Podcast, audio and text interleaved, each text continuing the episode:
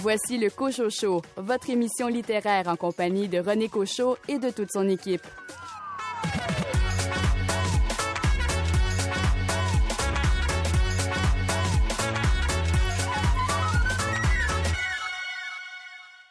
Ici René Cochot. Au nom de toute l'équipe, bienvenue à votre rendez-vous littéraire. Et encore merci de nous écouter. Au sommaire de l'émission, une entrevue avec Marie-Paul Villeneuve à propos de son livre Le joyau de la Côte-Nord, les nouveautés littéraires chez Boréal, l'évêque éditeur et l'instant même. Et pour m'accompagner, David Lessard-Gagnon, quel est votre choix de bande dessinée? Cette semaine, j'ai entre les mains Les Vieux Maudits de Leftan, c'est publié à la Pastèque. Richard Mignot, il est question de poussière dans votre roman. Oui, je vous amène à Cuba pour parler d'un roman que j'ai adoré, Poussière dans le vent, de Leonardo Padura, un auteur cubain que j'admire. Jason Leroy, vous avez choisi quel recueil de nouvelles? Je vous parle du livre Il se fait tard, un récit qui tire sur l'essai, paru aux éditions du Boréal par Gilles Archambault. Louis Gosselin, c'est un roman français qui a retenu votre attention. Je vous parle du dernier de Guillaume Musso, L'inconnu de la scène, chez Calman Lévy. Et Julie Hôtels, vous nous faites frissonner. Oui, cette semaine, je vous parle de Frisson l'écureuil en bref, écrit et illustré par Mélanie Watt aux éditions scolastiques. Bienvenue au Cochocho.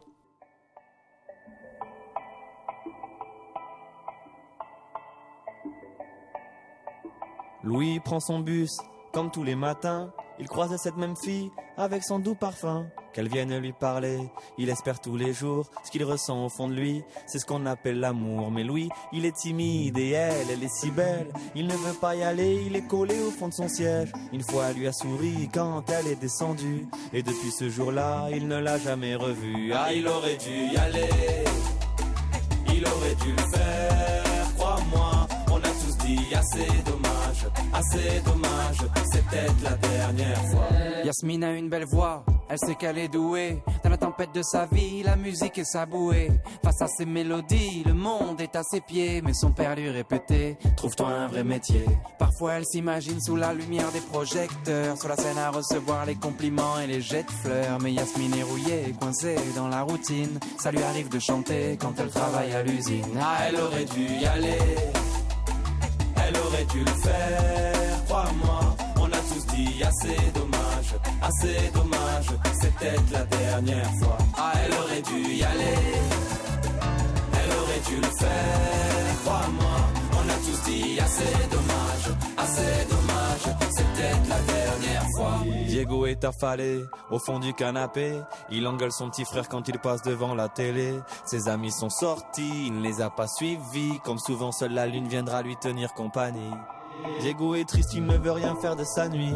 Il déprime de ne pas trouver la femme de sa vie. Mais mon pauvre Diego, tu t'es tellement trompé. C'était à cette soirée que t'allais la rencontrer. Ah, il aurait dû y aller. Il aurait dû le faire, assez dommage, assez dommage. C'est peut-être la dernière fois. Pauline, elle est discrète, elle oublie qu'elle est belle. Elle a surtout le corps des taches de la couleur du ciel. Son mari rentre bientôt, elle veut même pas y penser. Quand il lui prend le bras, c'est pas pour la faire danser. Elle repense à la mairie, cette décision qu'elle a prise. À cet après-midi où elle avait fait sa valise. Elle avait un avenir, un fils à élever. Après la dernière danse, elle s'est pas relevée.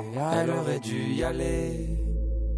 Elle aurait dû le faire, crois-moi. On a tous dit assez dommage, assez dommage. C'est peut-être la dernière fois. On a tous dit assez dommage, assez dommage, assez dommage, assez dommage. On a tous dit assez dommage, assez dommage, assez dommage, assez dommage. Elle aurait dû y aller.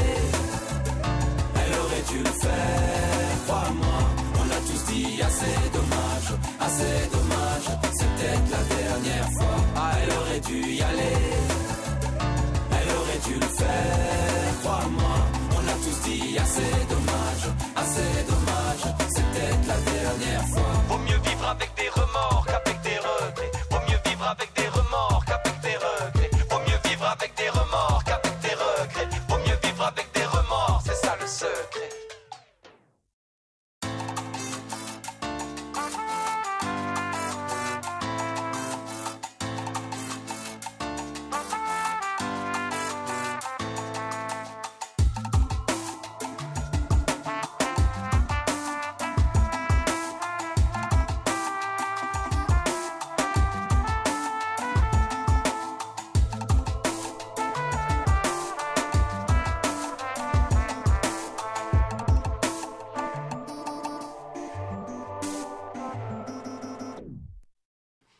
Je connais l'hôtel Tadoussac, le manoir Richelieu, le château Montebello ou encore le château Frontenac, des hôtels de prestige bien connus des euh, touristes, mais j'ignorais l'existence d'un autre hôtel de prestige, le manoir de Bécomo. Je l'ignorais jusqu'à la lecture du livre signé par Marie-Paul Villeneuve et euh, Normand Bélanger, intitulé Le joyau de la Côte-Nord. Et nous avons en ligne Marie-Paul Villeneuve. Bonjour Marie-Paul. Oui, bonjour. Marie-Paul, j'ai euh, eu un grand plaisir à lire ce, livre qui euh, nous en apprend beaucoup sur ce que vous avez appelé le, joyau de la Côte-Nord. Expliquez-moi les, circonstances qui vous ont euh, amené, un, à découvrir ce manoir et à écrire un peu ce qu'il est et ce qui a fait en sorte que c'est devenu un peu emblématique pour la région de la Côte-Nord et Bécomo. Effectivement, le joyau de la Côte-Nord, ça vient des gens de la place qui lui ont donné ce nom-là. Il faut préciser que je ne m'étais jamais rendue jusqu'à Bécomo, que je ne connaissais pas beaucoup la Côte-Nord et que je, quand je suis arrivée là, j'ai retrouvé le fleuve, parce le fleuve, on peut le trouver partout, hein, mais j'ai retrouvé le fleuve là avec un symbole. C'est-à-dire qu'on est direct.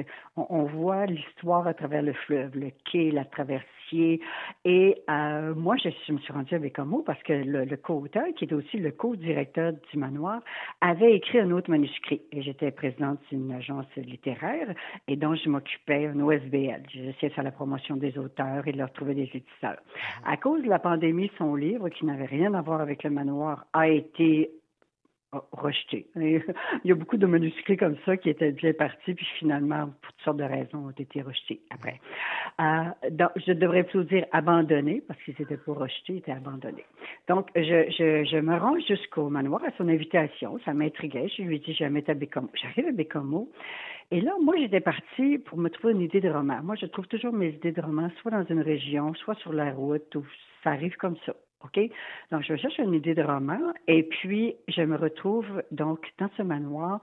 Et là, je sens, je sens que l'idée est là. Ça va devenir concret. Je l'ai senti comme ça, là, comme, je sais pas, quand tu lis ton journal le matin et puis que la nouvelle, elle est là. OK? Donc, euh, je suis allée à la, Société historique. J'ai parlé à Normand parce que je voulais vraiment intégrer les gens de la place. Alors, comme vous avez pu voir, j'ai sacrifié beaucoup sur le contenu. C'est une belle petite plaquette de 100 pages, mais quand j'ai tombé sur un fond d'archives très intéressant photo, je me suis dit, une photo vaut mille mots.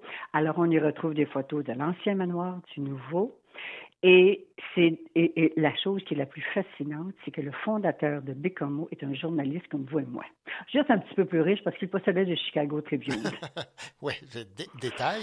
Bon, euh, on, découvre plein de choses là, dans euh, ce livre, Le joyau de la Côte-Nord. Entre autres, évidemment, c'est ces photos qui euh, rendent compte de cette, cet hôtel qui euh, est très, très beau et qui donne sur le fleuve, mais aussi sur justement ce, le, celui qui a fait en sorte que ce château, euh, ce, manoir a été construit. Alors, parlez-moi là des origines de ce manoir. On, revient avec le colonel McCormick. Il se faisait appeler euh, Robert McCormick, qui habitait à Chicago.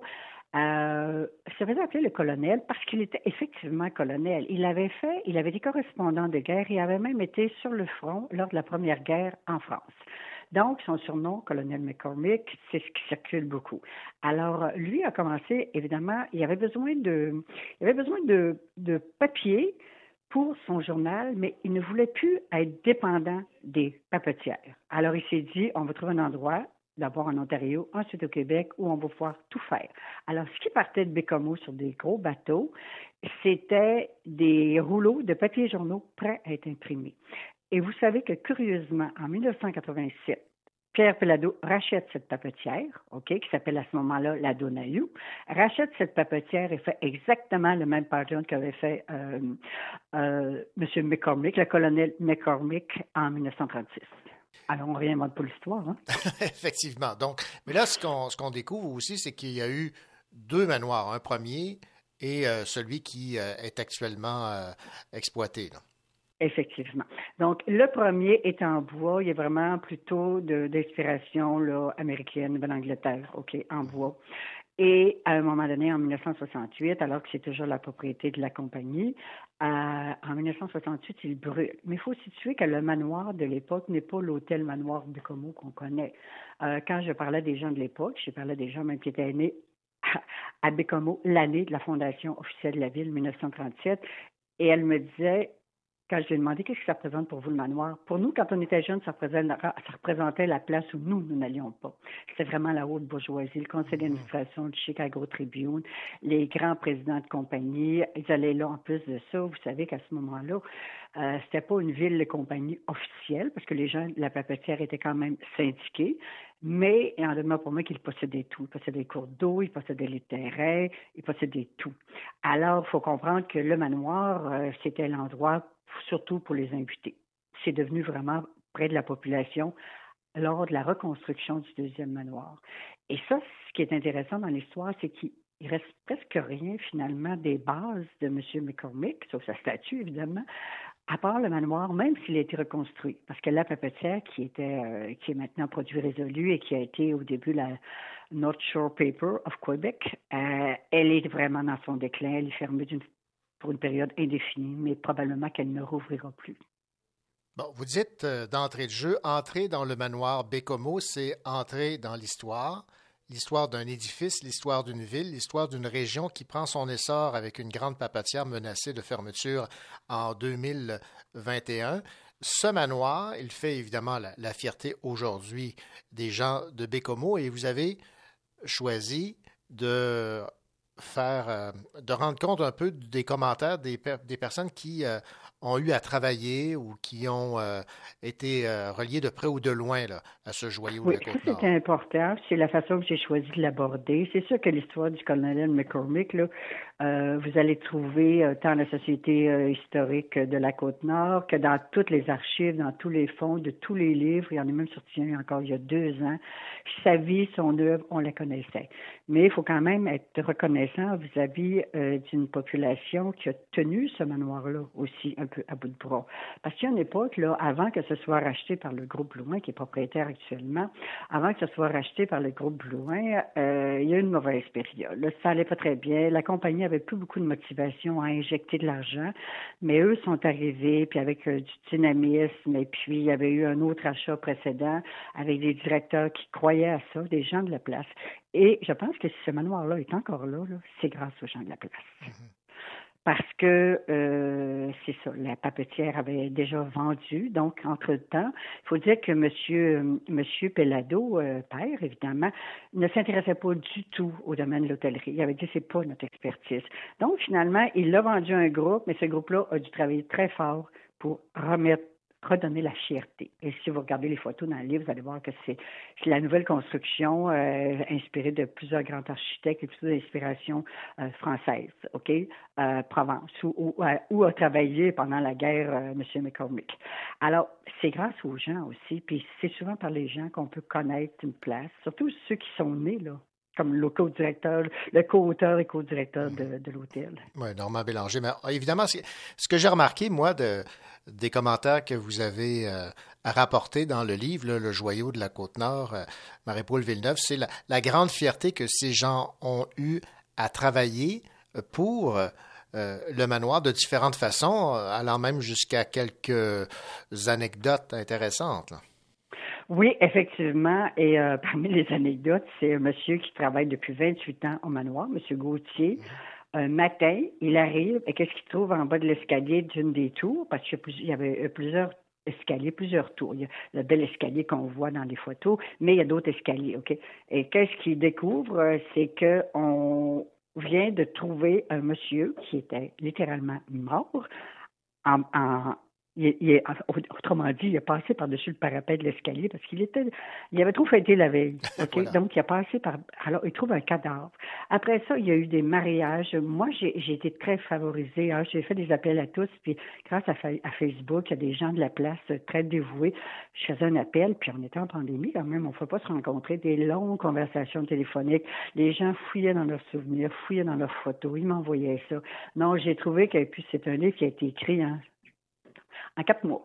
je l'ai écrit en quatre mois et j'en ai coupé presque la moitié pour faire la- laisser de la place aux photos. Ben, en tout cas, ça, ça rend justice, euh, votre œuvre, à ce magnifique manoir qui, euh, je pense, ne pas me tromper, n'est pas particulièrement connu des Québécois et des Québécois. Ben, Je c'est le mentionnais, moi, je connaissais le manoir Richelieu, Montebello, Bien Château sûr, et puis Frontenac. Château mais- Laurier, il y a eu ça, du ben Château oui. Frontenac, il y a deux ou trois publications sur ce château-là.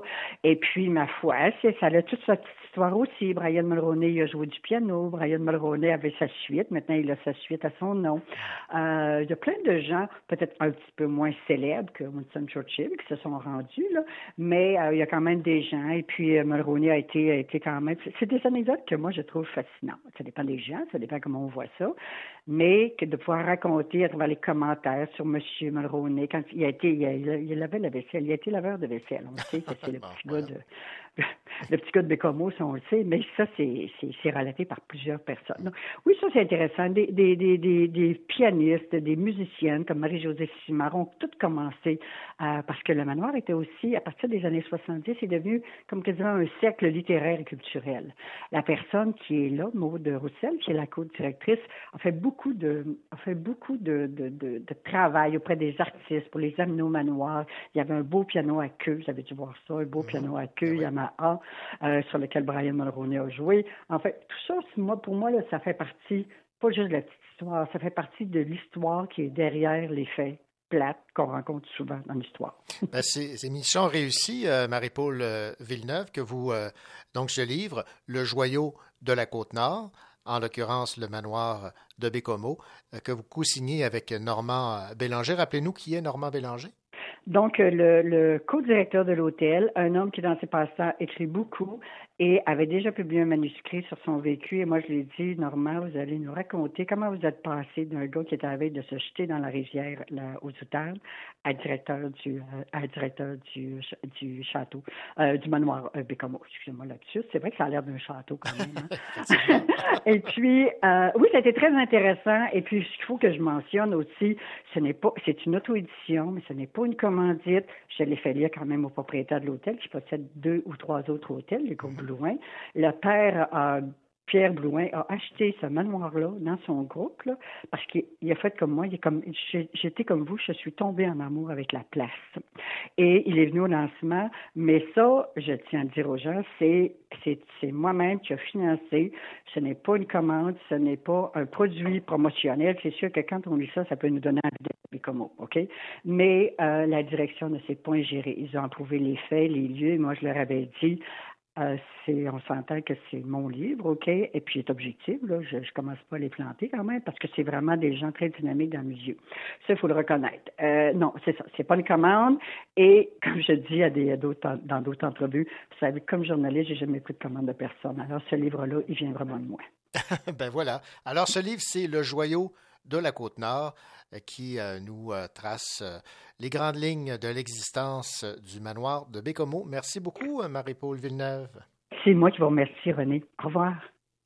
Ici David Lessard-Gagnon, libraire à la librairie Appalache. Cette semaine, je vous présente le nouveau titre de Left Hand. Ça s'appelle Les Vieux Maudits.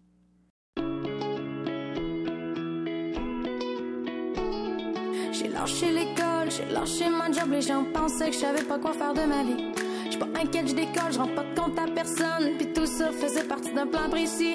Un petit bout de cul qui vient de pas grand chose, mais que les grandes choses impressionnent pas vraiment.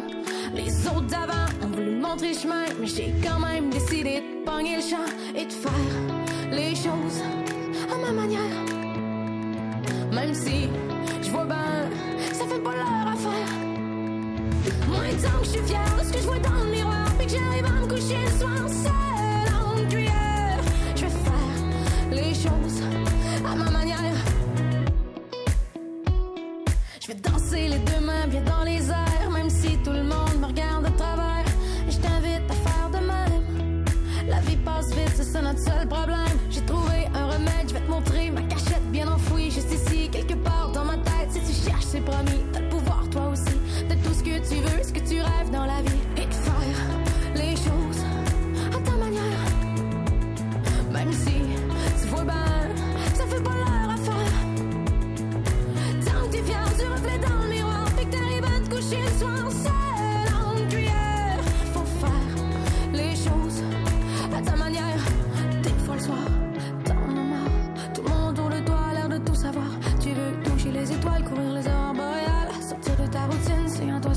parle. Tu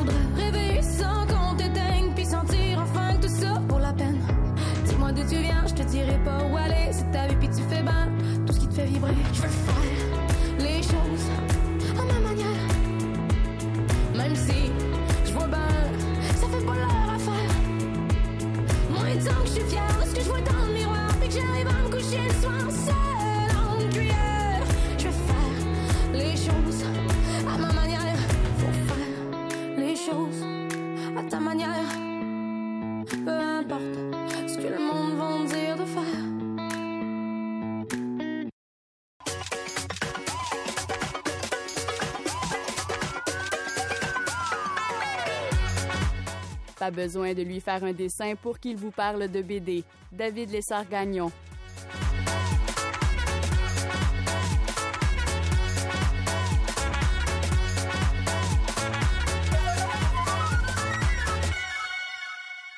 David Lessard-Gagnon, bien le bonjour. Bonjour René. David, euh, est-ce que vous connaissez certains vieux maudits? Bien sûr, qui ne connaît pas, qui n'a pas dans son entourage, à quelque part, un vieux maudit. Puis là, ça s'est dit avec, euh, bien entendu, beaucoup d'affection. hein. Et euh, j'espère, en tout cas, que dans mon entourage, le ou les ou la vieux maudits qui sont, qui sont proches de moi ne sont pas aussi terribles que ce qu'on trouve dans la nouvelle bande dessinée de Left Hand. Cette bande dessinée euh, qui se déroule dans un CHSLD où on est donc avec Solange et son mari, Raymond, euh, couple euh, qui ont la chance d'être ensemble au CHSLD. Et euh, ce qui se passe dans, cette, petite, cette petite communauté de personnes âgées, il, commence à y avoir beaucoup de morts. D'aucuns diraient que c'est un peu normal, hein, que des gens disparaissent au jour le jour dans une Mhm. telle situation. Mais disons que le nombre et le rythme devient euh, rapidement euh, inexplicable. Le nombre de suicides, d'ailleurs, est un petit peu inquiétant.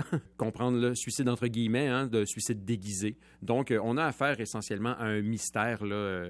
On est devant une classique histoire de mystère. Il y a des gens qui disparaissent dans un lieu clos à un rythme effréné. On va retrouver euh, Solange et Raymond qui vont, d'une certaine manière, enquêter pour savoir euh, ce qui se déroule dans cette résidence pour personnes âgées. On nous présente une belle petite communauté de gens tous aussi originaux euh, les uns que les autres.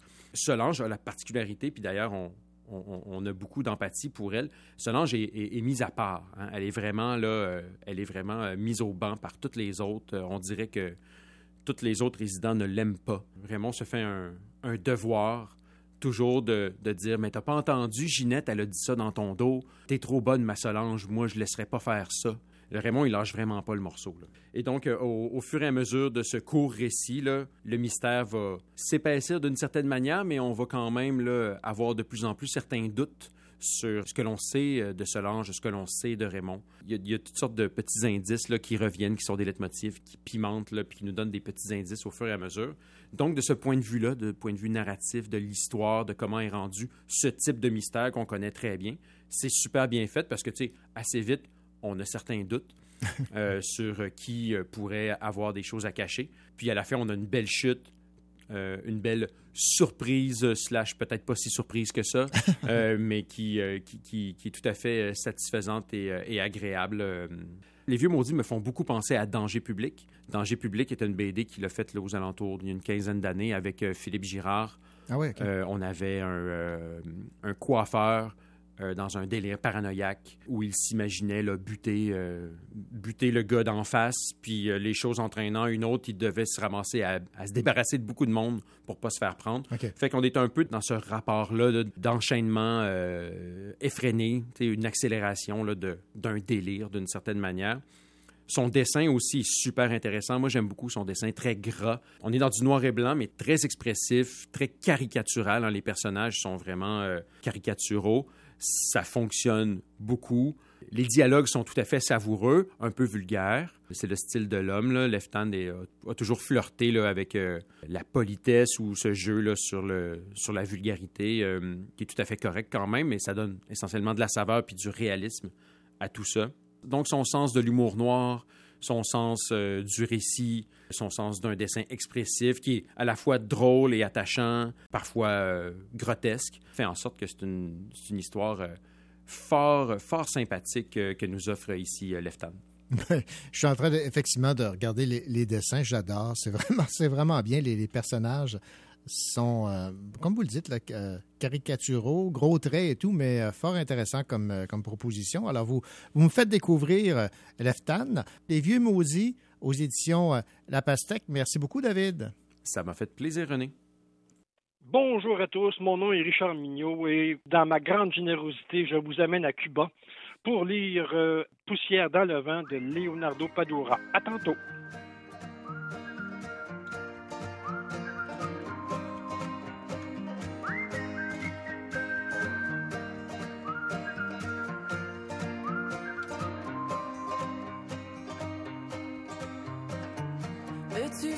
Avec moi? On s'en va où tu veux.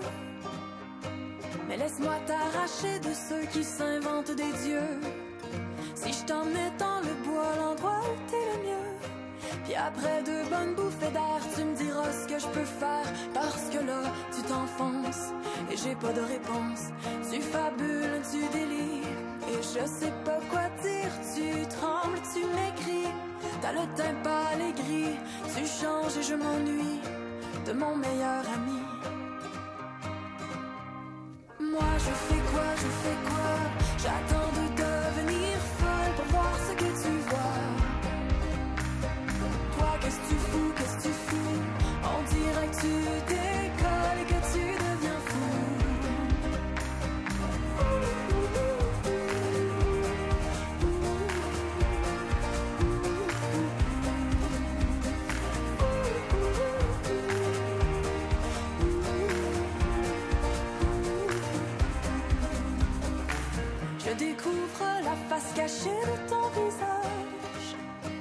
Comme les traits effacés sous une belle image. Je lis dans tes yeux comme dans un livre ouvert. Et même si tu le refermes, je peux lire au travers. Et là, je le vois, tu t'enfonces à chercher des réponses. Tu fabules, tu délires. Plus rien ne te fait rire. Tu mens, tu oublies. T'endors plus la nuit. Tu bois et quoi encore en autant que tu perds le nord. Je fais quoi, je fais quoi? J'attends de devenir folle pour voir ce que tu vois. Toi qu'est-ce que tu fous, qu'est-ce que tu fous? On dirait que tu décolles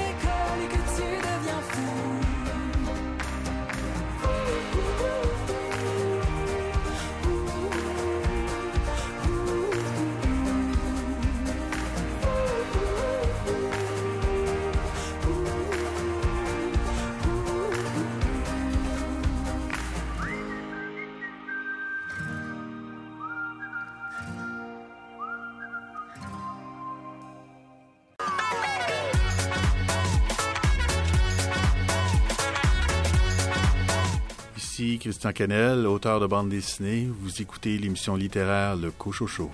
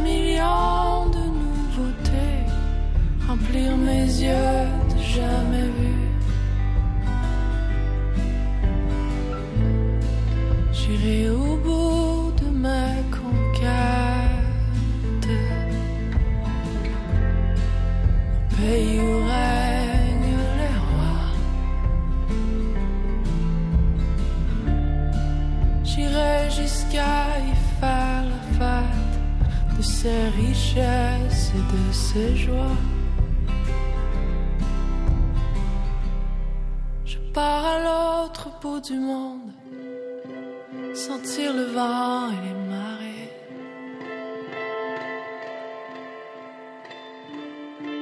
Voir si la terre est vraiment et qui habite de l'autre côté. Je pars à l'autre bout du monde, toute seule à bord de mon voilier.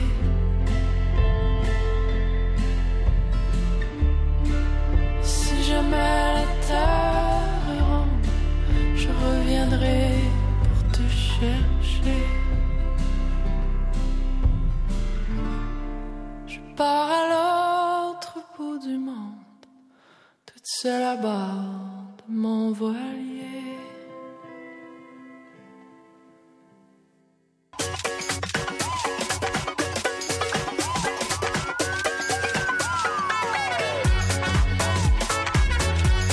Le crime ne paie pas, mais il plaît à Richard Mignot.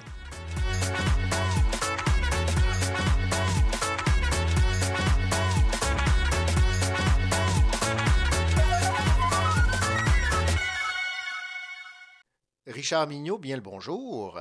Bonjour René Cochot, vous allez bien? Ben, ça, va, ça va très, très, très bien. Richard, euh, vous allez nous parler cette semaine d'un livre qui euh, a été écrit par Leonardo Padura et euh, le titre Poussière dans le vent. Alors, c'est encore une fois un auteur que vous allez me faire découvrir. Eh bien, je vous invite à ce petit voyage à Cuba, mon cher René. Je sais qu'on n'a pas beaucoup voyagé depuis un bout de temps, mais euh, je vous amène à Cuba. D'accord.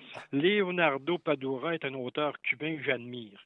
Mes premières rencontres se sont faites autour des enquêtes de son policier havanais, Mario Condé.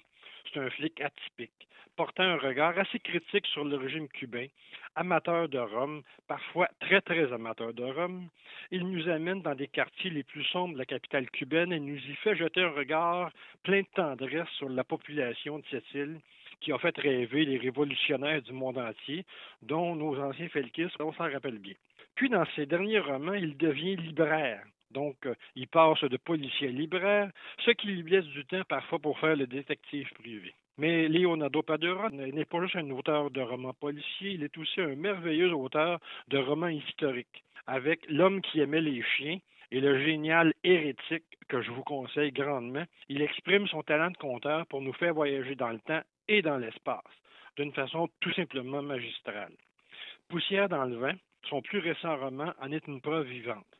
Mario Condé n'y est pas, mais toute la jeunesse cubaine des années post-révolutionnaires y sont, avec leurs espoirs et évidemment leurs désillusions pour certains.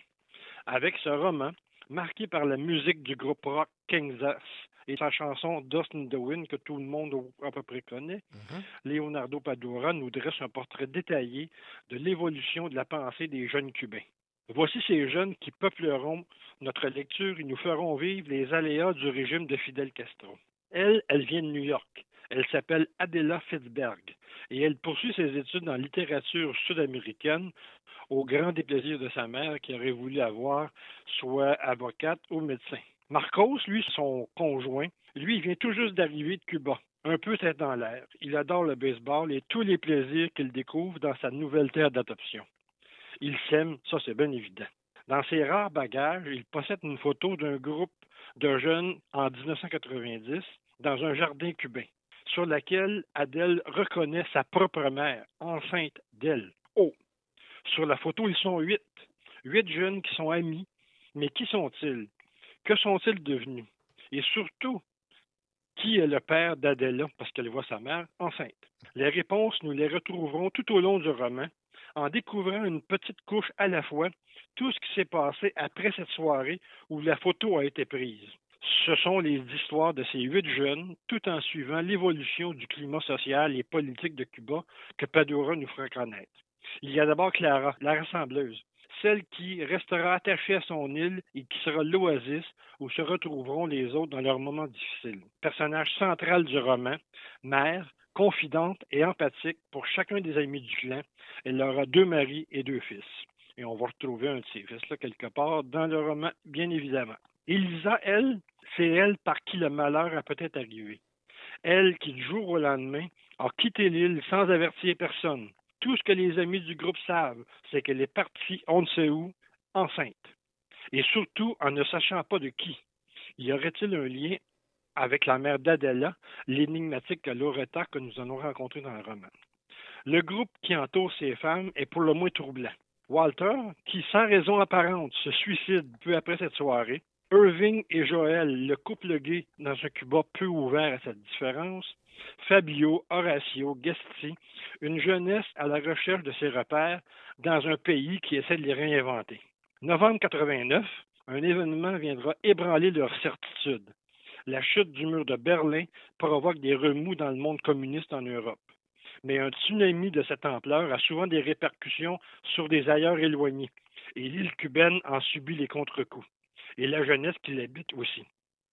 Chacun des membres du clan, présent sur la photo de cette soirée de janvier 90, vivra une vie différente, prendra des routes singulières à la recherche d'une identité qu'ils ne reconnaissent plus, dans un pays où règne la famine et la pauvreté, et à l'ombre d'un géant où tout est possible et où les rêves peuvent se réaliser.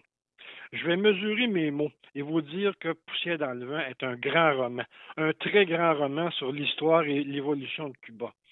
J'aurais pu dire chef-d'œuvre, mais je me retiens un petit peu. Et avec le regard de Leonardo Pardura, nous avons en prime une qualité d'écriture hors de l'ordinaire.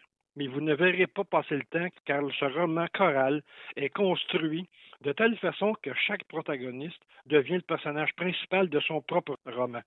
On en a donc huit romans pour le prix d'un. Et tout cela en étant toujours près de l'intrigue principale de cette recherche d'identité, de l'impact réel sur soi du pays que l'on a quitté et de l'influence de celui qui nous a accueillis. L'exil, la recherche de son identité, transcende ce roman que l'on a peu résumé en deux citations. Je vais vous citer deux éléments qui vont vous donner un peu le portrait de ce roman-là. Il y a une question qui dit Pourquoi quelqu'un s'éloigne-t-il de son pays sans en sortir c'est assez profond. Beau, ça, wow. Et le cauchemar de tous les Cubains en exil, c'est en rêve, ils revenaient un jour sur l'île et on ne les laissait pas partir. Ça parle. Vous êtes passionné d'histoire et Cuba fait partie de vos intérêts. Ce roman est pour vous. Vous allez à Cuba en vacances, sachez qu'en dehors de l'hôtel où vous vivez, il y a le cœur d'un peuple qui bat au rythme d'une certaine révolution. Vous aimez lire et être ouvert à de l'excellente littérature, Leonardo Padura et ce plus récent roman saura combler votre besoin d'une excellente histoire, remplie de bonnes histoires au centre de la grande histoire. Vous ne connaissez pas Padura et vous voulez le lire avant qu'il reçoive le prix Nobel de littérature. Ça, c'est ma, c'est mon rêve. Je vous présente quatre livres que vous devriez lire.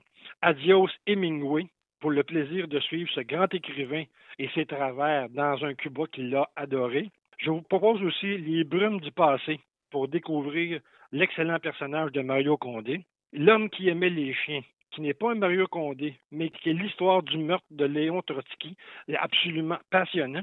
Et finalement, le génial, mais je vous le dis, le génial hérétique à lire sans faute. Ce roman est extraordinaire, un des meilleurs que j'ai lu depuis longtemps. Donc, avec ces choix-là, je vous souhaite évidemment une très bonne lecture et peut-être un jour un voyage sur les plages de Cuba. Qu'on ne verra plus de la même façon grâce à Leonardo Padura et le livre dont vous nous parliez, c'est Poussière dans le vent. Ça a été un plaisir de vous entendre nous parler de cet auteur, de sa plume et vous m'avez euh, convaincu. Euh, je vais certainement plonger dans la lecture de cet euh, auteur euh, cubain. Et euh, soit dit en passant, on va terminer. On va se faire plaisir, euh, Richard. On va se laisser avec euh, Dust in the Wind de la formation. euh, Excellent, c'est hein, une très bonne suggestion. Ben voilà, alors euh, on est dans le vent. Merci Richard. Et voilà. Merci, bonjour.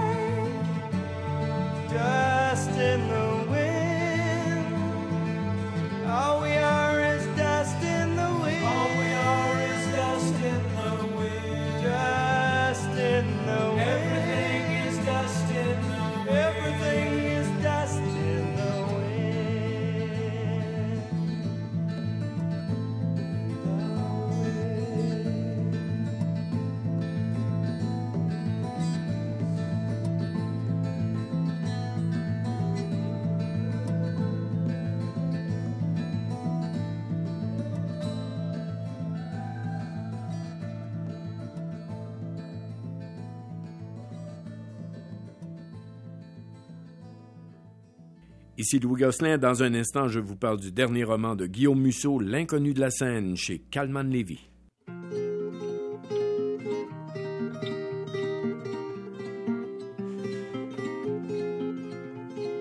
Ne me demandez pas pourquoi, quand vient l'hiver et le grand froid, on voudrait tous mourir. Comme si c'était la première fois que la nuit tombait dans nos bras, on voudrait tous partir, retrouver le soleil qui nous manque, qui va brûler toutes nos peines. Le soleil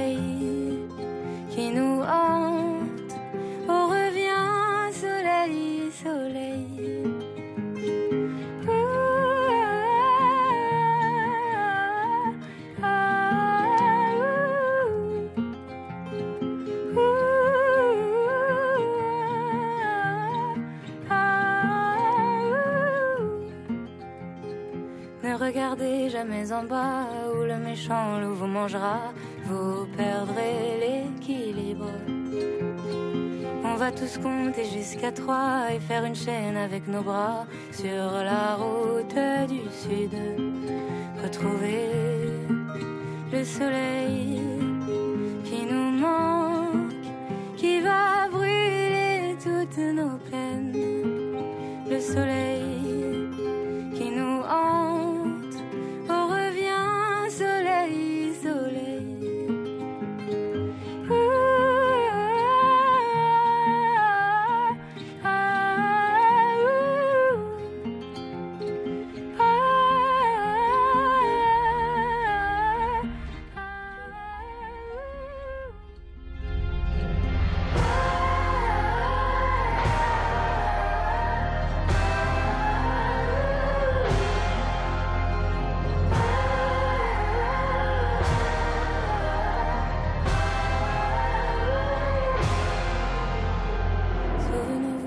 prochaine fois que vient la neige et le fracas, on ne va pas tous mourir. Entre les braises, on marchera et la nuit noire nous embrassera. On pourra tous partir. On pourra tous partir.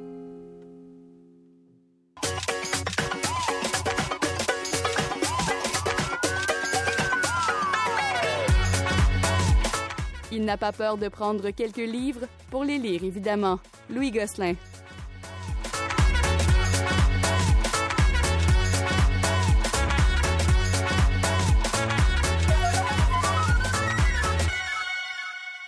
Qui est l'inconnu de la scène? Nous le découvrons dans le nouveau euh, le roman de Guillaume Mousseau, dont nous parle Louis Gosselin. Bonjour Louis. Bonjour René. Alors vous aimez, je sais, euh, Guillaume Mousseau.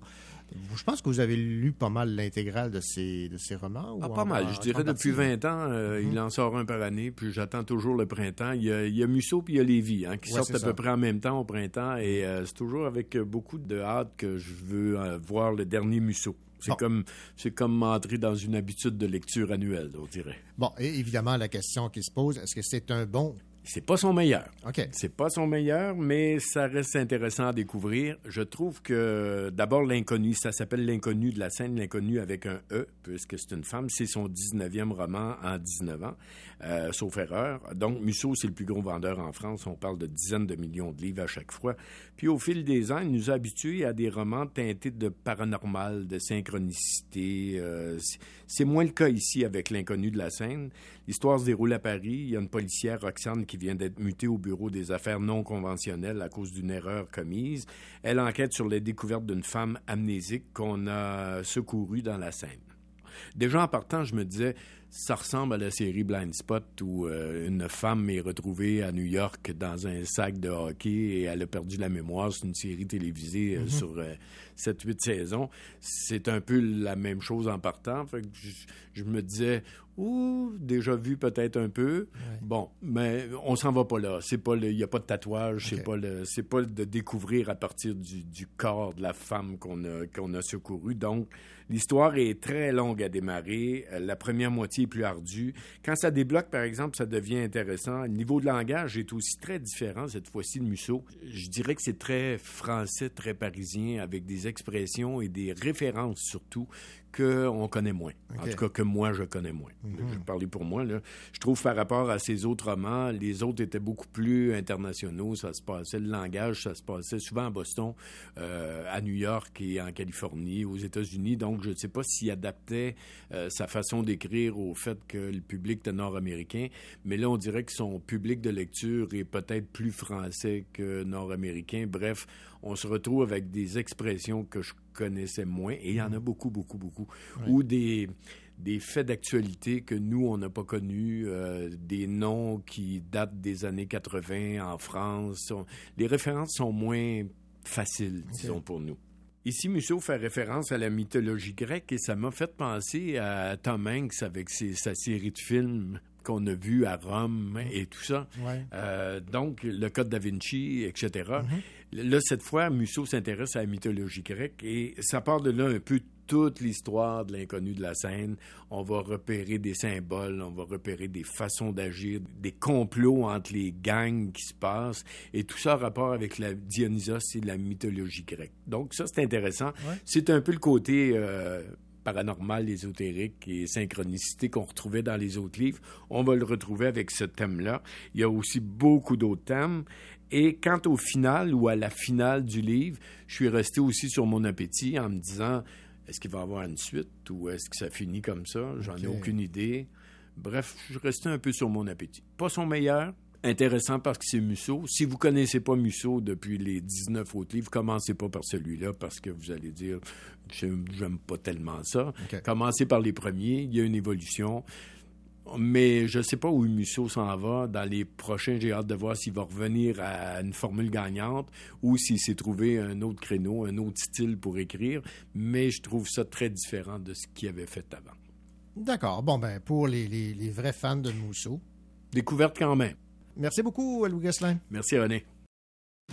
Si la vie c'est de la merde, ben j'ai fourni en laxatif. Puis si l'amour pousse dans les arbres, pourquoi qu'on est aussi craintif? Si McDo mène le monde, ben je vais prendre un trio, un condo, un une blonde pour qu'on puisse se prendre en photo.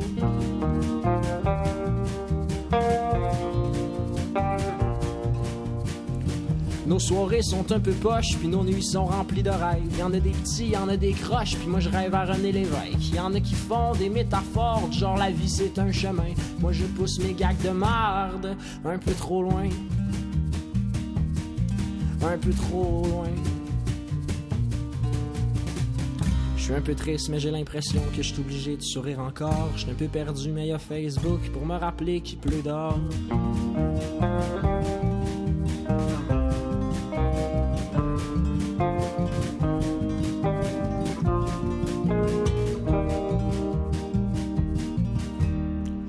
Ça fait longtemps que je voulais te dire ça.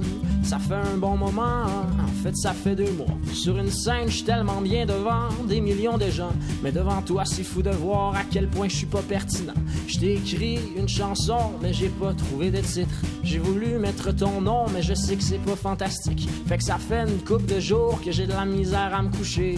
Je tombé en amour, puis ça me fait un peu chier. Et, Je suis un peu triste, mais j'ai l'impression que je suis obligé de sourire encore. Je un peu perdu, mais y a Facebook pour me rappeler avec qui tu sors.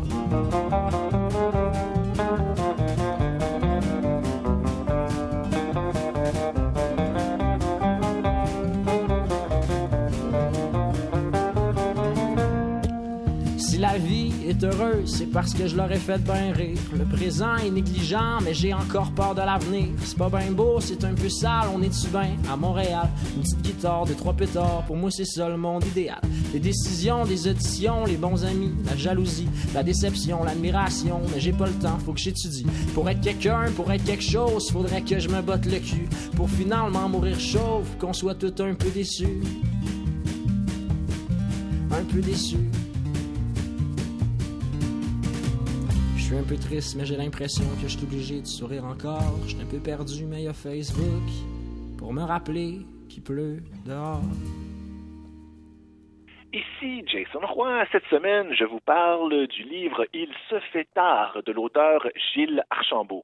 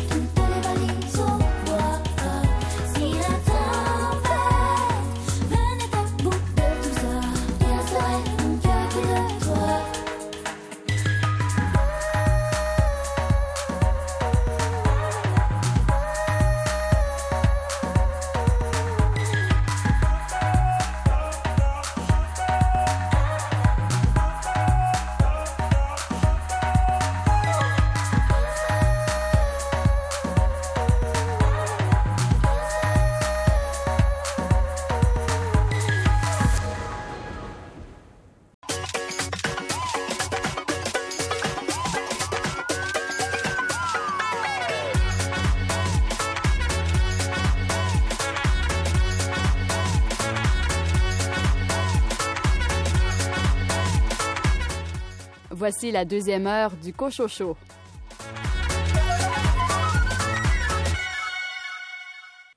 Au sommaire de cette seconde partie d'émission, Jason Roy, vous avez choisi quel recueil de nouvelles cette semaine? Je vous parle du livre Il se fait tard, un récit qui tire sur l'essai, paru aux éditions du Boréal par Gilles Archambault. Julie Deshôtels, vous nous plongez dans l'univers de Naomi Watts. Oui, cette semaine, je vous parle de Frisson l'écureuil en bref, écrit et illustré par Mélanie Watt aux éditions scolastiques. Et les nouveautés littéraires chez l'instant même, l'évêque éditeur et Boréal. Bonne deuxième heure.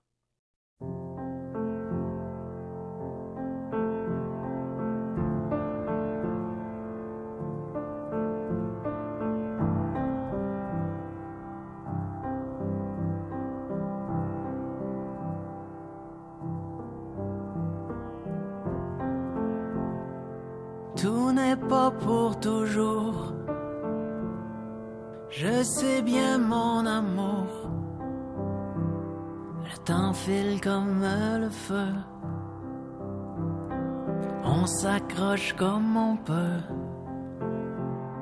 Les sons et les couleurs passent comme les fleurs, coulent comme la rivière sur le lit de nos cœurs. La musique du vent souffle tout doucement. Et la vie suit son cours dans le hasard des jours. Un air d'éternité soudain s'est envolé. Pas pour toujours. Je sais bien mon amour. Le temps file comme le feu. Déjà l'heure des adieux. Et nous sommes ensemble dans un coin bleu du ciel. Un sourire en septembre, le vol d'une hirondelle.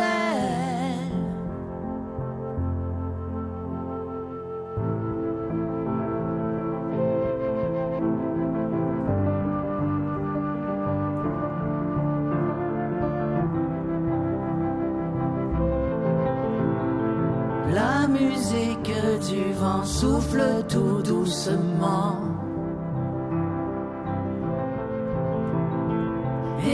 Vie suit son cours dans le hasard des jours. Un air d'éternité soudain s'est envolé.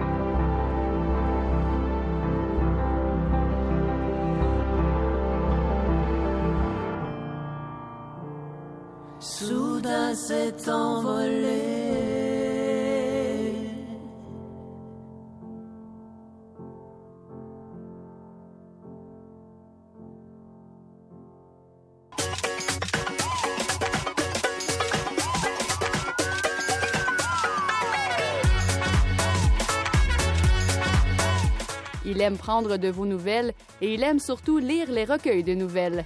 Jason Roy.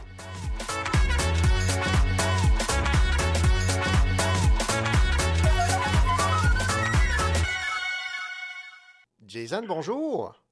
Bonjour, bonjour René. Jason, euh, je pourrais vous dire, et- il se fait tard et euh, ça peut euh, laisser place à, à bien des interprétations, mais je vais vous laisser euh, parler de ce, ce livre qui a pour titre Il se fait tard de Gilles Archambault, parce que là, on va, on va, comprendre ce que Gilles Archambault a à nous dire avec euh, le choix de ce titre, euh, publié aux éditions du Boréal, Il se fait tard. ce qu'on nous propose ici, c'est euh, c'est une espèce de mélange entre un récit de vie, mais euh, soyons clairs, on n'est pas du tout dans une autobiographie, et, euh, et l'essai littéraire, hein, où un auteur euh, nous euh, donne un peu sa- ses, ses perceptions, sa perspective, donc discute un peu avec nous au fur et à mesure, donc qu'il amène dans le récit des, des extraits, des bribes de sa vie passée. Donc on n'est pas tout à fait dans un recueil de nouvelles ici. Mais euh, j'abonde dans le, même sens là, que vous, c'est-à-dire que euh, lire du, euh, du Gilles Archambault, évidemment, c'est toujours, euh, c'est toujours très plaisant. Et dans ce cas-ci, euh, on a une petite plaquette entre les mains d'une centaine de pages. En fait, soyons précis, ça fait à peu près 105, 106 pages. Et euh, ça se lit comme du bonbon, euh, cet ouvrage. donc, Il se fait tard. C'est une lecture très, très, très prenante. Assez prenante, en fait, pour que j'ai eu envie de, de vous en parler euh, aujourd'hui. Alors, de quoi, de quoi il s'agit là? Il se fait tard, évidemment, parce que Gilles Archambault, ben, dis- disons-le, disons-le de, de, de façon presque folklorique, là, euh, c'est plus une petite jeunesse. Hein? Gilles Archambault, il a de l'expérience de vie, euh, il est euh, octogénaire et c'est justement cet octogénaire, cet homme, donc qui est tout à fait conscient qu'il est dans le dernier chapitre de sa vie, qui s'adresse à nous euh, dans euh, Il se fait tard. hein. Donc là, on commence à comprendre euh, le titre, évidemment. Et, et ce qui ce qui est vraiment euh, ce qui est vraiment bien fait, ce qui est vraiment bien joué dans euh, euh, dans ce livre, c'est à quel point il y a comment pourrais-je dire, ça, ça transpire d'une certaine sobriété, d'une certaine humilité devant euh, cette étape là, qui s'en vient, hein, devant, euh, devant ce passage de la vie euh, à la mort, hein, qui, est- qui, qui, est- qui est dans un... On sait là, hein, que Archambault va, va, va bientôt traverser cette, euh, ce- ce- cette étape et il nous en parle avec euh, une certaine clairvoyance, avec beaucoup de sagesse. René, mais soyons clairs, là, c'est pas du tout le vieux sage là, qui nous donnerait des conseils avant de mourir. hein. On n'est pas, on n'est pas là-dedans du tout. Euh, au contraire, au contraire, on est dans euh, dans quelque chose de très humain là. hein. On est dans un homme euh, qui est un peu désabusé devant cette réalité de de la vieillesse, qui nous parle de la vieillesse et qui nous parle donc de cette mort qui approche. Une réflexion, d'abord et avant tout. Oui, une réflexion, mais euh, une réflexion qui, qui, qui ne peut pas faire autrement que, que, que de venir toucher une corde en nous euh, au fur et à mesure qu'on lit. Hein. Euh, je, je vous cite, que- je vous cite un extrait, là. hein. Archambault nous dit Mais est-ce bien moi, ce vieillard qui peine à franchir en pantoufles la dizaine de mètres qui le séparent de la salle de bain et tout de suite, on- c'est impossible de ne pas s'identifier à ce personnage-là, hein, de ne pas. euh, on sent à quel point il est conscient euh, qu'il est dans, dans une position euh, effrayante, hein, dans, dans cette vieillesse, mais par-dessus tout, René, on sent euh, de, de façon très claire, en fait, que entre lui et nous, il, n'y a qu'un pas, hein, il n'y a qu'une une distance, un petit saut temporel. On comprend très bien que, en fait, lui, il est devant cette, cette fin de vie et et nous, on sait qu'on y sera aussi. là. Je- il arrive à faire en sorte, je, je trouve que c'est une grande force de ce livre, euh, de, de- nous faire un peu vivre par procuration hein, ces, ces moments-là euh, d'inquiétude et de doute et de mise en question. Euh, Si vous me permettez, René, je vous lirai un autre petit extrait. Ben oui, ben oui. Il nous dit euh, Je suis persuadé que je côtoie un précipice. Mon avenir ne peut manquer d'être sinistre. Je ne proteste même plus quand on prétend que tant qu'on a la santé, la vie est un acquis précieux. M'accrocher au dernier souffle dans un mouroir, entouré d'agonisants en puissance, nourri à la cuillère, le cul puant l'urine séchée, tout cela m'effraie. Et avouez, René, que cela nous effraie, nous aussi. Ben, on y a tous, euh, y a tous pensé. Lui est tout simplement un peu plus près de, cette euh, réalité. Donc, ça, nous force, nous aussi, à, penser à ce moment qu'on va tous vivre. Oui, oui, absolument. Et j'ai l'impression que je réfléchissais un peu en préparant cette, euh, cet, cet échange avec vous, René. Je pense que euh, on a tous, en tout cas, à tout le moins, quand on arrive dans la trentaine, quarantaine, hein, peut-être que euh, pour, pour les gens dans la vingtaine, c'est pas encore euh, vraiment palpable tout ça, mais je pense qu'il arrive un moment donné, là, dans la trentaine, quarantaine, où on commence à se dire. Ben, écoutons, cette histoire-là, euh, ça, ça aura une fin. hein. On commence à réaliser petit à petit que nous ne sommes plus éternels. Euh, vous le savez, on arrive à un âge où on commence parfois à perdre des proches, à perdre euh, ses parents ou des, des- des parents et tout ça. Donc, euh, le, le- le- la mort s'approche et on s'en rend compte. Et là, euh, quand Archambault nous en parle, ben ça nous touche énormément parce que, encore une fois, il y a cette idée de, de proximité hein, face à la mort. Et Archambault aussi, ce que j'aime beaucoup, c'est qu'il a un regard très comment dire, très, très euh, froid, euh, rationnel, euh, mais en même temps très profond là, par rapport à cette mort qui s'en vient. Tout au long du livre, là, il va qualifier la mort de du néant. hein. Le mot qu'il utilise, c'est le néant. Et, et il parle de son passage donc vers le vers le néant, euh, en, en rejetant un peu là, toutes les les facilités, euh, ces, ces espèces de, de, de, de monde qu'on se construit là, pour, euh, pour un peu mettre la mort euh, sous le tapis ou pour euh, idéaliser là, ce qui se passe une fois qu'on qu'on franchit ce, ce passage inévitable. Il nous dit, entre autres, là, encore une fois, je me permets de citer, il, il nous dit, je m'explique mal que dans le climat généralisé d'irréligion qui règne dans nos sociétés occidentales, on continue à traiter de ce qu'on appelle l'au-delà en utilisant des formules niaises. Hein, on dit encore à propos d'un veuf à son dernier râle qu'il rejoindra ainsi la femme aimée jadis. On n'a jamais pensé à l'improbabilité de la résurrection des corps, mais on répète des formules vides de sens. Alors, ça secoue un peu parce que je trouve que c'est vrai. Hein, que on, euh, c'est une façon peut-être de, de ne pas voir en face cette réalité de la mort, de euh, facilement, dans le fond, s'imaginer des, des au-delà paradisiaques, alors que lui, d'une façon très froide, là, euh, prend ses distances par rapport à toutes ces idées-là. Bon, Est-ce que vous, ça, ça vous a remis en question certaines de vos perceptions? Oui, effectivement, ben, pas de me remettre en question, mais c'est- comme une espèce de rappel nécessaire euh, de, de, de cette finalité. Hein? Et euh, je pense que ça fait, ça fait du bien de se faire dire par euh, justement ce, ce sage Gilles Archambault qui est, encore une fois, là, dans, dans le, dernier, euh, le dernier droit hein, de cette aventure humaine. de- ça fait du bien de se faire dire, regardez, là, cette histoire-là, ça se termine. Et évidemment, Évidemment, ben ça, oui, ça nous remet en question dans le sens où ça nous rappelle l'importance, évidemment, euh, de la valeur qu'on doit accorder euh, à ce qu'on vit hein, euh, au quotidien.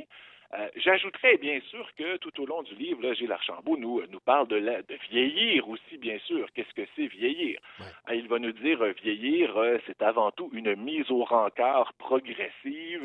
On est de moins en moins dans le coup, les gens font de moins en moins appel à nous et il est très euh, conscient de ça. Euh, il va nous dire vieillir, c'est se voir glisser hors de la réalité, parfois avec amusement, parfois avec horreur.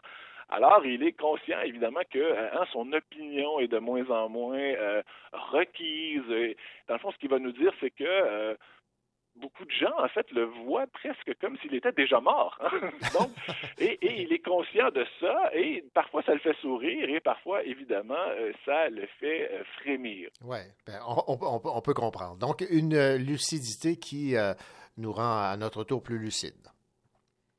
Ah oui, exactement, exactement. Et qui, euh, effectivement, cette lucidité-là, donc, elle est autant dans euh, euh, les constats qu'il fait hein, comme, comme homme euh, octogénaire, mais aussi dans les retours. Alors, j'ai j'ai pas beaucoup parlé des retours dans le passé, mais il en fait quelques-uns. Donc, où il va ramener des, des moments de sa carrière ou des moments de sa vie de couple ou des moments de sa vie de, de père de famille.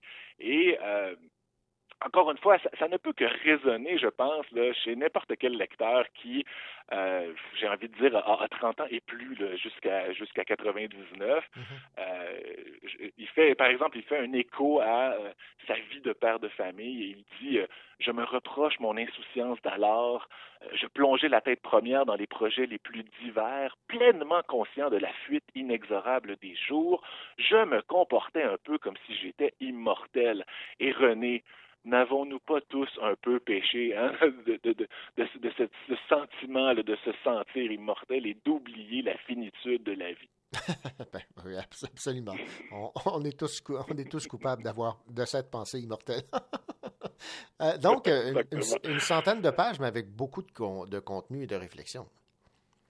Oui, oui, beaucoup de contenu, beaucoup de profondeur. Et euh, en conclusion, moi, ce que, ce que je dirais vraiment, c'est que euh, c'est une lecture. Euh, bon, premièrement, ça, ça, ça, se bouffe, hein, ce, ce, ce, cette petite plaquette en, en, une journée ou deux ou trois. Là, si vous plongez là-dedans, c'est assez difficile de le de le laisser tomber. Là, c'est un peu un page turner. Euh, donc, c'est ça, ça donne vraiment. En fait, on, on, on mord à l'hameçon et on a de la difficulté à, à, à lâcher, à lâcher ensuite. Mais euh, je pense que pour toute personne qui euh, arrive justement à un âge où on est conscient euh, que la vie est un, est un, cadeau et va se terminer un jour. Je pense que de voir euh, ce passage à travers les yeux de euh, Gilles Archambault, c'est très, très pertinent. ça nous remet les pieds sur terre et, bien entendu, René, j'en recommande fortement la lecture. Ben, vous m'avez convaincu, donc, Jason Roy, merci de nous avoir fait part de ce livre. Il se fait tard de Gilles Archambault, même si, hélas, on le découvre ou on, on, se le rappelle, nous ne sommes pas immortels. Effectivement. Merci beaucoup, René. Merci. Je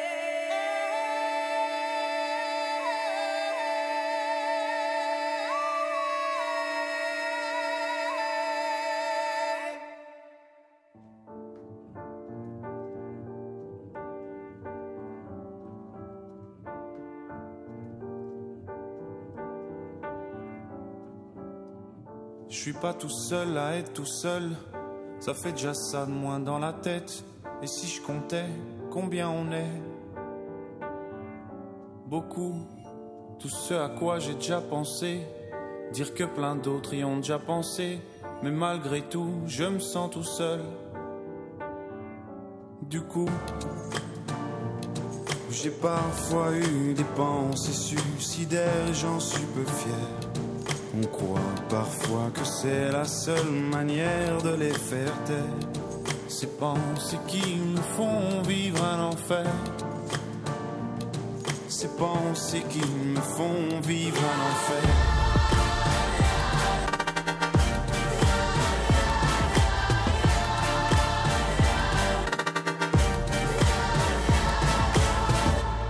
Est-ce qu'il y a que moi qui ai la télé et la chaîne culpabilité?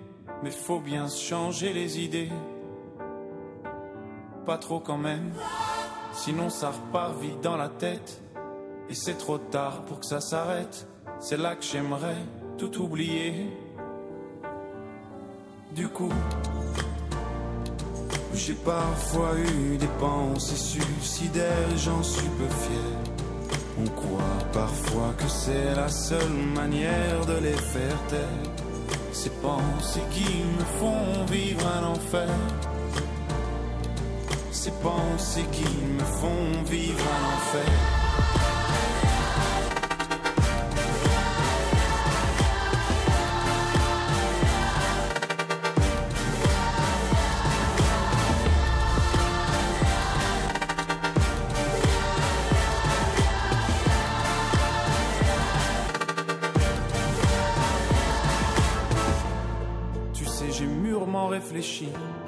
Et je sais vraiment pas quoi faire de toi. Justement, réfléchir, c'est bien le problème avec toi. Tu sais, j'ai mûrement réfléchi et je sais vraiment pas quoi faire de toi. Justement, réfléchir, c'est bien le problème avec toi.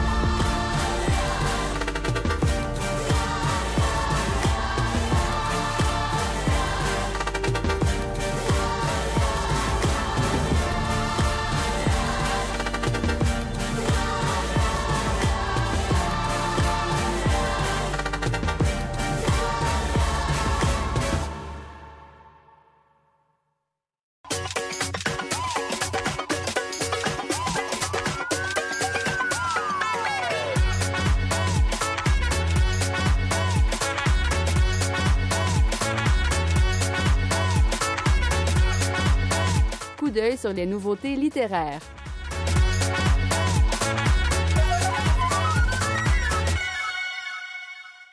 Un appel à la solidarité entre les peuples africains et le peuple afro-américain rongé par l'enfer capitaliste. Voici le résumé d'un roman de Edem Awome qui a pour titre Noces de coton, dont nous parle Jean Bernier des éditions du Boréal. Edem est un écrivain, un romancier qui n'a pas peur du, lyrisme, qui n'a pas peur de, la poésie. Il y a chez lui un, souffle, un élan en, dans chacun de ses livres qui sont, qui sont vraiment étonnants.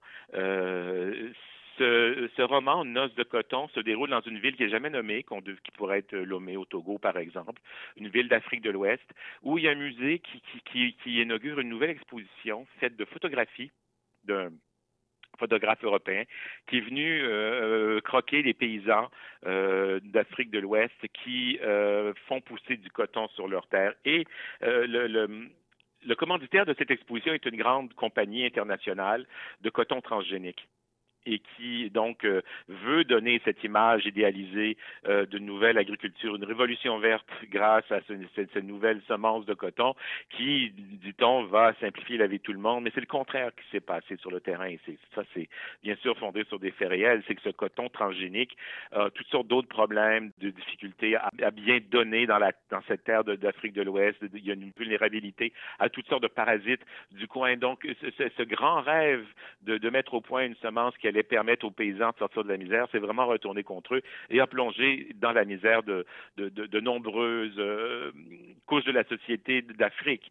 Euh, et c'est ce que dénonce Edem dans, son roman. C'est un roman, bien sûr, qui est basé sur des faits historiques, sur, euh, sur, un problème de société qui est très aigu en Afrique et qui montre comment, euh, maintenant que, que cette coutume esclavagiste, bien sûr, a disparu, que le peuple africain n'est plus exploité de façon aussi directe euh, pour son, énergie et sa main-d'œuvre pour créer la richesse en, en Occident, euh, en Amérique, euh, mais quand même, il reste toujours qu'il est soumis aux grands impératifs impérialistes du monde qui sont maintenant des, qui, passent par la voie du commerce de ces grandes compagnies.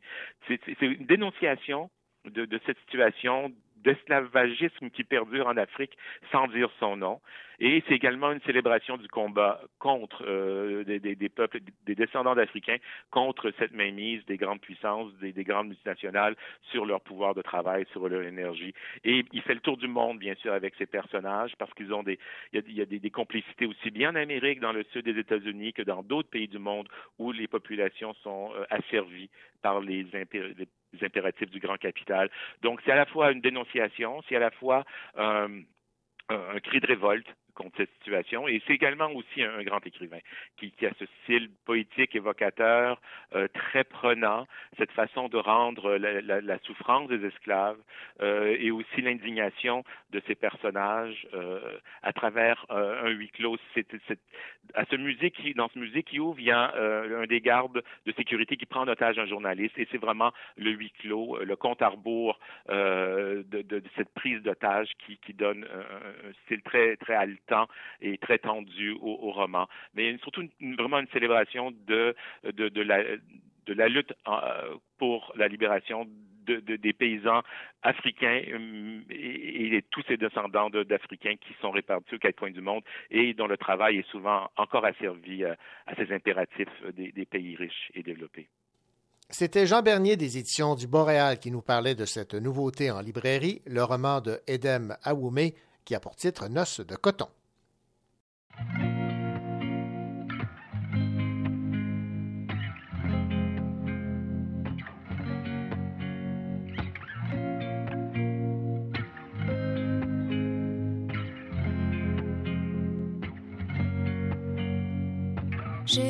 Laissé aller recommencer à faire le grand ménage. J'ai appris à tout recommencer, à laisser s'effacer le temps. Je guette un signe, providence pour me prendre la main.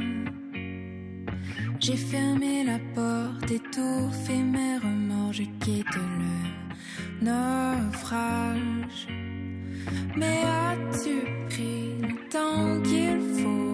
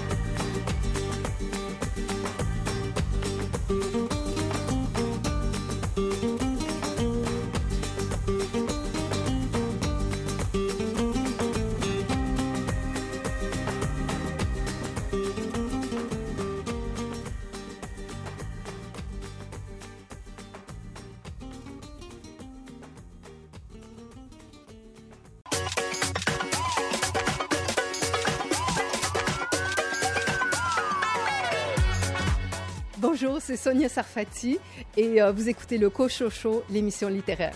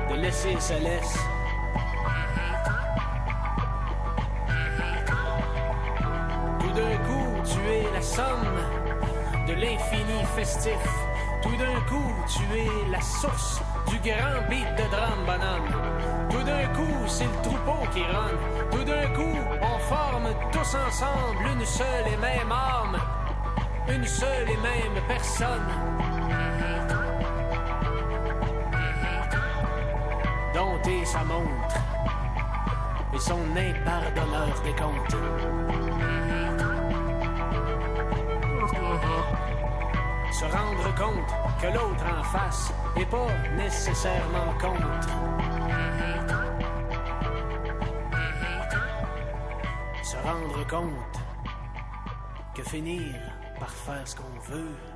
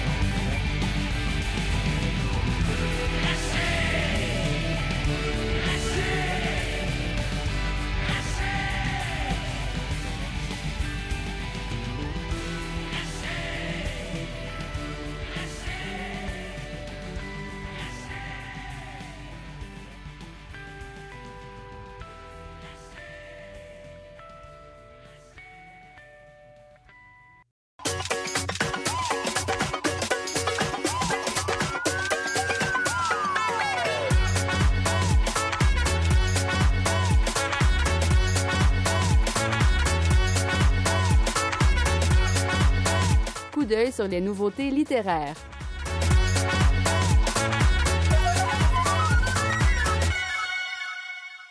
Après avoir publié plusieurs récits, romans et nouvelles, l'autrice Danielle Dussault s'engage dans un chemin de traverse qui prend la forme d'un carnet à la tonalité poétique. Il a pour titre Donner des ailes. On écoute Geneviève Pigeon des éditions L'Instant même nous en parler. C'est pendant un séjour qu'elle a fait euh, au Récollet, dans le 10e arrondissement de Paris, qu'elle s'est engagée dans, le, ben, dans cette création-là. Euh, donc, le principe du carnet, hein, c'est, des impressions, c'est quelque chose comme du ressenti. Donc, euh, évidemment, avec une plume euh, aussi poétique, aussi belle que celle de Daniel Dussault, ça lui permet de rendre compte de ces émotions-là, de, de tout ce qu'elle perçoit finalement.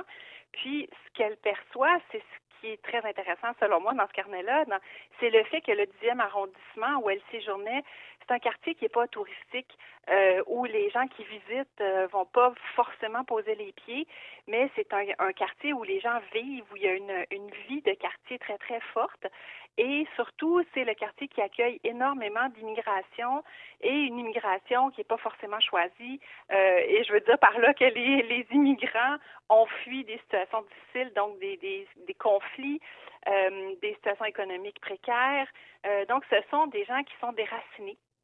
Ce sont des gens qui se recréent une nouvelle vie à Paris.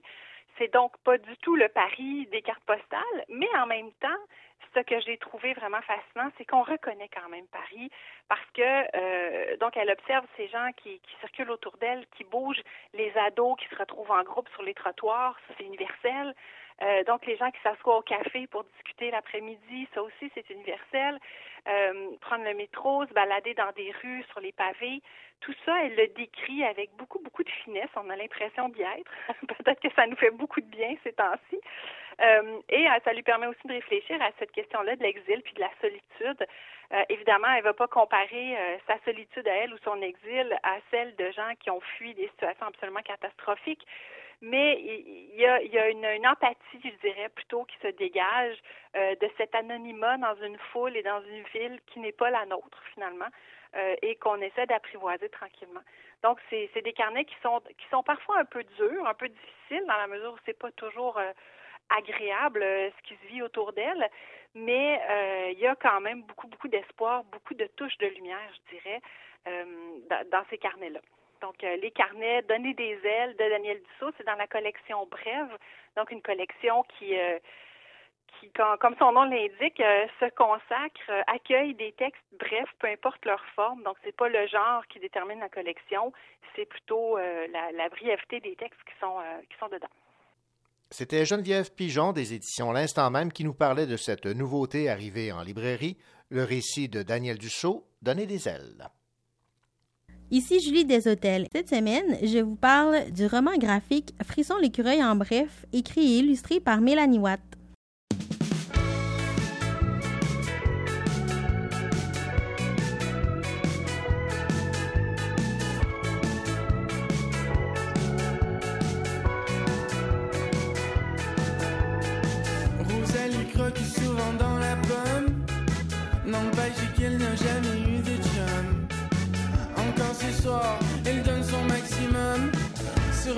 De danse d'une grande ville comme Amsterdam, Sao Paulo, Barcelone, Acapulco, Miami, Abu Dhabi, Dubaï, Honolulu. Mais watch-toi bien quand elle va asseoir son cul. Elle a un comportement antisportif quand elle joue à la chaise musicale.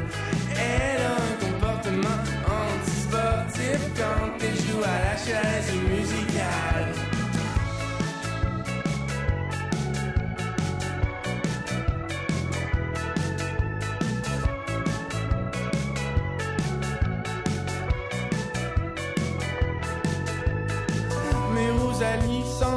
De la grande allée des faux électriques. Des beaux Québécois avec la barbe qui pique. Voilà qu'on arrête la musique, c'est la crise de panique. À Amsterdam, Sao Paulo, Barcelone, Acapulco, Miami, Abu Dhabi, Dubaï, Honolulu et bientôt Tchernobyl, Avignon, Monaco, Copenhague, Bangkok, Manchester.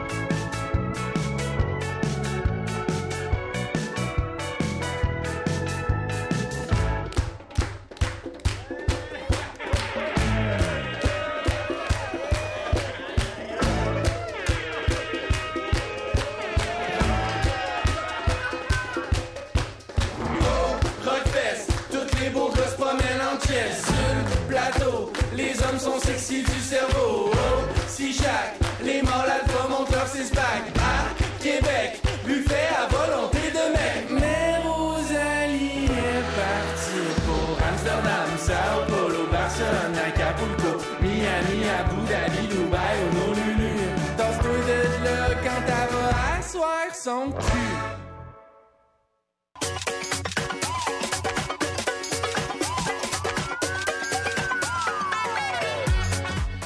Sur sa table de chevet, il y a plein de livres. Elle nous partage son plus récent coup de cœur. Julie des Hôtels.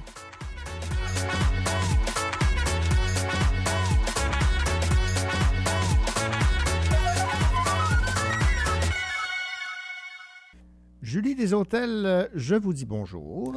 Bonjour René. Et je suis très heureux de votre choix cette semaine de chronique euh, parce que vous allez nous parler d'un personnage que j'ai découvert euh, il y a de ça très longtemps et que j'ai tellement aimé. Et ici, on parle de Frisson l'écureuil. Frisson l'écureuil que bien des gens connaissent. Oui, en effet, aujourd'hui, je vous parle euh, du livre Frisson l'écureuil en bref, illustré et écrit par Mélanie Watt aux éditions scolastiques. Donc, il s'agit euh, d'un album jeunesse pour les 3 à 8 ans. En fait, c'est le premier roman graphique de Mélanie Watt qui met en vedette le célèbre écureuil Frisson, qui s'est fait connaître surtout grâce à la série d'albums jeunesse du même nom, Frisson l'écureuil. Dans ce roman en trois chapitres, on apprend à connaître un petit écureuil dont la devise est Un écureuil organisé est un écureuil en sécurité, et il se décrit comme étant un écureuil qui adore les couchers de soleil et tourner en rond dans son arbre. Ses passe-temps préférés sont les suivants s'inquiéter, manger des noix et sécuriser son arbre adoré de haut en bas. Frisson a en horreur tout ce qui est sale, tout ce qui est porteur de microbes. D'ailleurs, fait intéressant, son pire ennemi est un microbe nommé Maurice. Il est aussi très peureux et redoute tout ce qui pourrait représenter un potentiel danger envers lui ou envers son arbre. Il craint entre autres les mammouths qui pourraient déraciner son arbre, les chats qui pourraient griffer son arbre et les extraterrestres qui pourraient téléporter son arbre. Et ce ne sont que quelques exemples parmi tant d'autres. C'est pourquoi il évite le plus possible de ne jamais descendre de son arbre. Frisson se méfie également beaucoup des lapins parce qu'il les juge poussiéreux, donc sales, et il les soupçonne de côtoyer Maurice le microbe jusqu'au jour où il découvre qu'il a justement un lapin pour voisin et que ce lapin voudrait devenir son ami. Donc, euh, est-ce que Frisson va arriver à surmonter ses peurs et à devenir ami avec un lapin poussiéreux? Ah, je reconnais là l'humour qu'on retrouve dans Frisson l'écureuil. Alors, euh, je pense que je me trompe pas en disant que vous avez beaucoup aimé ce, ce premier roman avec euh, en vedette Frisson l'écureuil. Oui, je l'ai vraiment beaucoup aimé. En fait, euh, étant donné que je débute euh, un nouvel emploi dans le milieu de la littérature jeunesse, j'en suis présentement à découvrir les œuvres et les, les auteurs euh, qui s'y rattachent. Je pourrais vous dire que j'ai lu plus de livres jeunesse dans euh, le dernier mois que durant tout mon parcours universitaire. Et euh, Mélanie Watt et son petit écureuil sont rapidement devenus des coups de cœur pour moi. Donc, l'écriture de Mélanie, je la trouve empreinte d'humour. J'ai adoré le style particulier de son roman graphique parce qu'il interpelle le lecteur et lui présente des listes ou des dossiers personnels de frissons. Par exemple, lorsque son aspirateur se bloque alors qu'il est occupé à faire le ménage de son arbre, on retrouve à la page 22 une liste des items que Frisson craint d'avoir aspirés et qui ressemblent à soit de la laine, ce qui voudrait dire qu'il y a des mammouths proches de son arbre, des plumes, c'est-à-dire des pics-bois, des écrous et des boulons, des extraterrestres, des moustaches, des bûcherons qui pourraient vouloir couper l'arbre, des boules de poils laissées par des chats, ou du brandy, qui voudrait dire que des termites ont pris d'assaut son arbre. Donc, en résumé, je ne m'attendais pas à aimer autant un roman graphique dont le public euh, se situe entre 3 et 8 ans, mais je crois que l'écriture de Mélanie euh, peut vraiment toucher plus de gens que seulement les enfants. Peut-être un, un extrait pour nous faire sourire? Oui, j'ai euh, choisi de partager justement un extrait du roman graphique lorsque Frisson nous donne accès à son dossier qui porte la mention top secret. Et puis euh, le titre du dossier, c'est Le plan urgent de déblocage de l'aspirateur. Donc, étape 1, paniquer, bien sûr. Étape 2, glisser sur le boyau. Étape 3, soulever l'embout de l'aspirateur.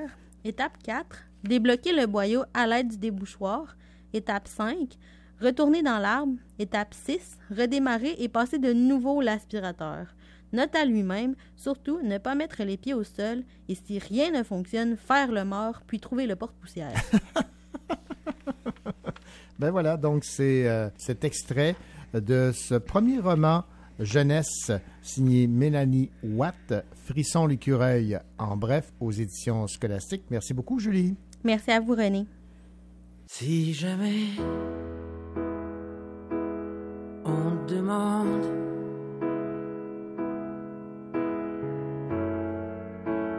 où je suis passé, c'est facile. Invente.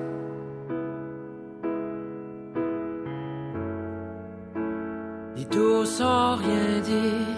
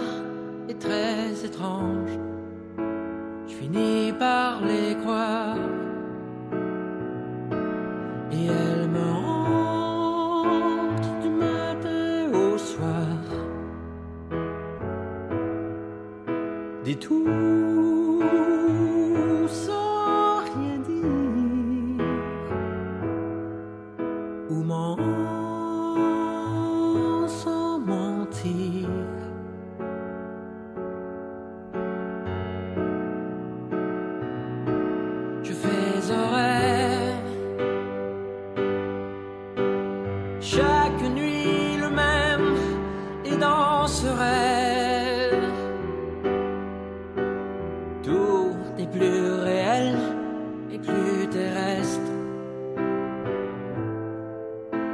Où je me vois tout en contrôle aimer la vie m'aimer aussi. Si jamais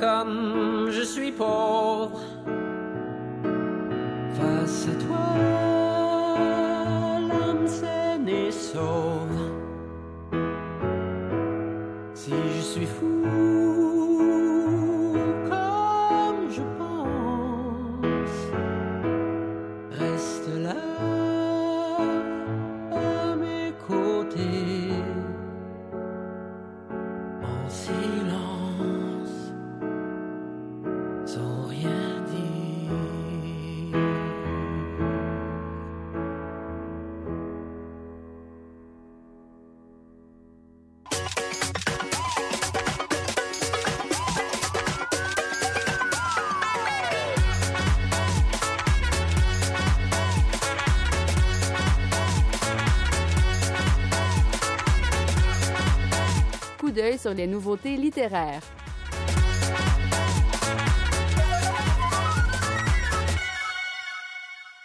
Une déambulation poétique et intime dans l'envoûtante capitale de la République tchèque, avec comme thème abordé la solitude, le rêve, la réalité, les relations humaines et l'ouverture à l'autre. C'est ce qu'on retrouve dans un recueil de nouvelles qui a pour titre Les Ponts de Prague de l'autrice cherbourgoise Danielle Dussault, dont nous parle Christiane Lahaye de l'évêque éditeur. Les Ponts de Prague, en fait, c'est un recueil de nouvelles de Danielle Dussault qui est une nouvelière accomplie. Elle a déjà publié un certain nombre de recueils, dont L'alcool froid, qui a remporté euh, le prix Alfred Desrochers et euh, le prix des Jardins de la Nouvelle, qui est maintenant euh, le prix Adrienne Choquette. Alors, Daniel Dussault a une écriture très particulière qui est toujours un, peu à côté de la réalité, c'est-à-dire que ces personnages vivent dans une espèce d'univers euh, parallèle, euh, onirique. Euh, ils sont en contact avec les choses sans être là vraiment. Et donc, cette, grande règle-là de son écriture se, vérifie encore dans Les Ponts de Prague, où on accompagne très souvent une femme dans les rues de cette magnifique ville, une femme qui se souvient ou qui rencontre des personnages étranges, particuliers, euh, avec qui elle essaie d'établir euh, des, euh, conversations ou en tout cas elle essaie d'échanger. Et euh, ces personnages sont eux-mêmes euh, plus ou moins euh, réels, comme si on était un peu dans euh, l'univers de Franz Kafka. Euh, Kafka qui euh, a souvent mis en, scène en fait des, des aventures euh, très cruelles et, euh, très critiques de la société. Ici, on est comme dans du Kafka soft, si je puis dire, parce qu'on est dans l'étrangeté, on est dans, dans une ville labyrinthe, mais on n'est pas inquiété. Euh, on est plutôt attendri, on est plutôt touché par le destin de ces divers personnages qui sont euh, tous à la recherche de quelque chose. C'est d'ailleurs pour ça que le motif du pont revient euh, dans, dans, tous les textes, sans que ce soit télégraphié, mais c'est quand même présent. Dans tous les textes, il y a cette idée de franchir un pont, de dépasser une limite, ou de brûler des ponts, ou de ou de d'hésiter en fait à euh, aller vers l'autre ou à résolument aller vers l'autre. Donc, il y a toujours cette idée de lien, de pont à traverser ou pas, euh, qui, euh, qui parcourt l'ensemble du recueil, toujours avec cette écriture très ciselée, très belle de Daniel Dussault. C'était Christiane Lahaye qui nous parlait de ce recueil de nouvelles de l'autrice cherbourgoise Daniel Dussault, Les Ponts de Prague, chez l'évêque éditeur, maintenant en librairie.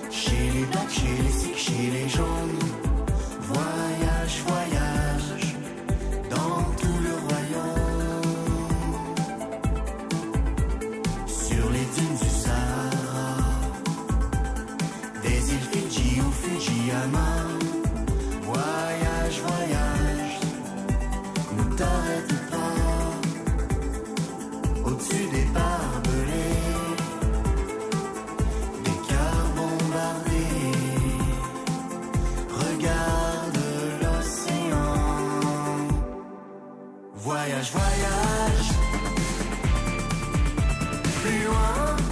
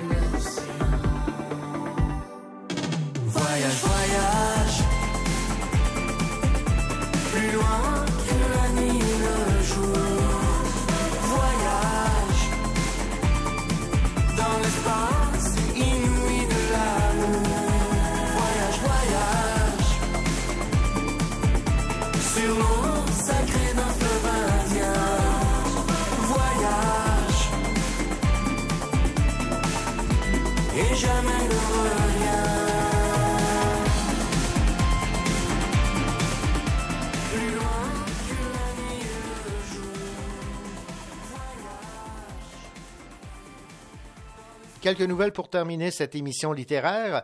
Le petit astronaute gagne le prix de la critique ACBD de la bande dessinée québécoise 2021. Signée par Jean-Paul Hyde et publiée aux éditions de La Pastèque, cette bande dessinée est inspirée par le quotidien du BDiste. Antoine Desjardins est finaliste du prix du roman d'écologie 2022 pour son livre Indice des feux paru chez La Peuplade. Le prix du roman d'écologie a pour mandat de mettre à l'honneur les livres de langue française dans lesquels l'écologie fait partie de l'intrigue. Et finalement, Jean-Claude Mézières, co-auteur de la série Valérian et Laureline et euh, figure de proue de la bande dessinée franco-belge, est mort à l'âge de 83 ans. Eh bien voilà, c'était cette autre édition du euh, Cochocho. Nous espérons bien sûr que le contenu vous a plu. Nous vous invitons à revenir bien sûr la semaine prochaine pour d'autres entrevues et d'autres chroniques. D'ici là, bonne semaine et surtout, bonne lecture.